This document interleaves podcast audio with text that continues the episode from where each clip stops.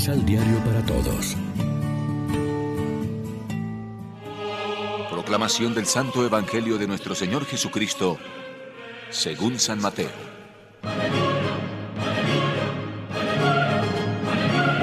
Jesús entró a Cafarnaún.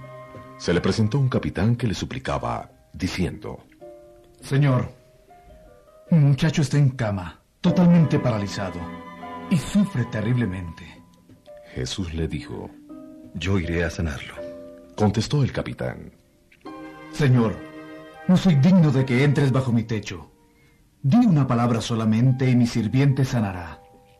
Yo mismo, aunque soy un subalterno, tengo autoridad sobre mis soldados. Le digo a uno, marcha y marcha. Y a otro, ven y viene. Y a mi sirviente, hace esto y lo hace. Jesús se maravilló al oírlo y dijo a los que le seguían, En verdad no he encontrado fe tan grande en el pueblo de Israel. Y les aseguro que vendrán muchos del oriente y del occidente y se sentarán a la mesa con Abraham, Isaac y Jacob en el reino de los cielos.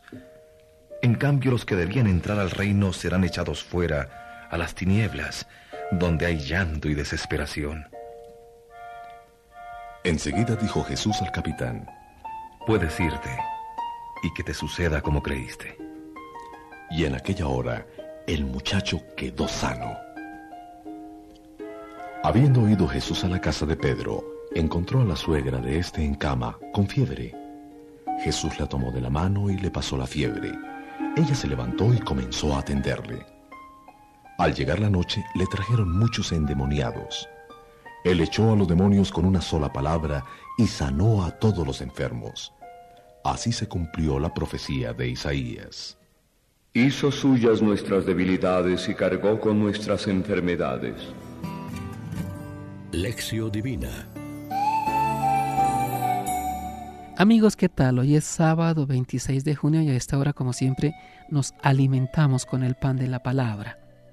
Hoy escuchamos dos milagros más de Jesús en favor del criado o tal vez del hijo de un centurión y de la suegra de Pedro. El militar es pagano, romano, o sea, de la potencia ocupante. Pero la gracia no depende de si uno es judío o romano, sino de su actitud de fe. Y el centurión pagano da muestras de una gran fe y humildad. Jesús alaba su actitud y lo pone como ejemplo. La salvación que él anuncia va a ser universal, no solo para el pueblo de Israel. Jesús sigue ahora desde su existencia de resucitado en la misma actitud de cercanía y de solidaridad con nuestros males. Sigue cumpliendo la definición ya anunciada por Isaías y recogida en el Evangelio de hoy. Él tomó nuestras dolencias y cargó con nuestras enfermedades. Quiere curarnos a todos de nuestros males. ¿Será un criado o un hijo el que sufre o nosotros los que padecemos fiebre de alguna clase? Jesús nos quiere tomar de la mano o decir su palabra salvadora y devolvernos la fuerza y la salud. Nuestra oración llena de confianza será siempre escuchada, aunque no sepamos cómo. Reflexionemos. Tenemos la convicción de que el hombre que cumple la voluntad de Dios es el auténticamente feliz porque pone a Dios en el centro de su existencia. Oremos juntos.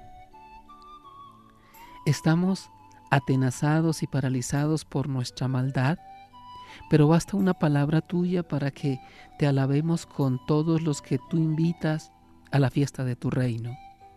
Allí has puesto la mesa para los pobres de la tierra. Gracias Padre Santo por tu infinito amor. Amén. María, Reina de los Apóstoles, ruega por nosotros.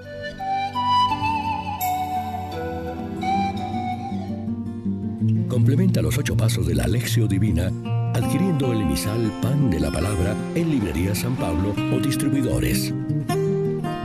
Más información www.sanpablo.co Pan de la Palabra. Vive la reflexión.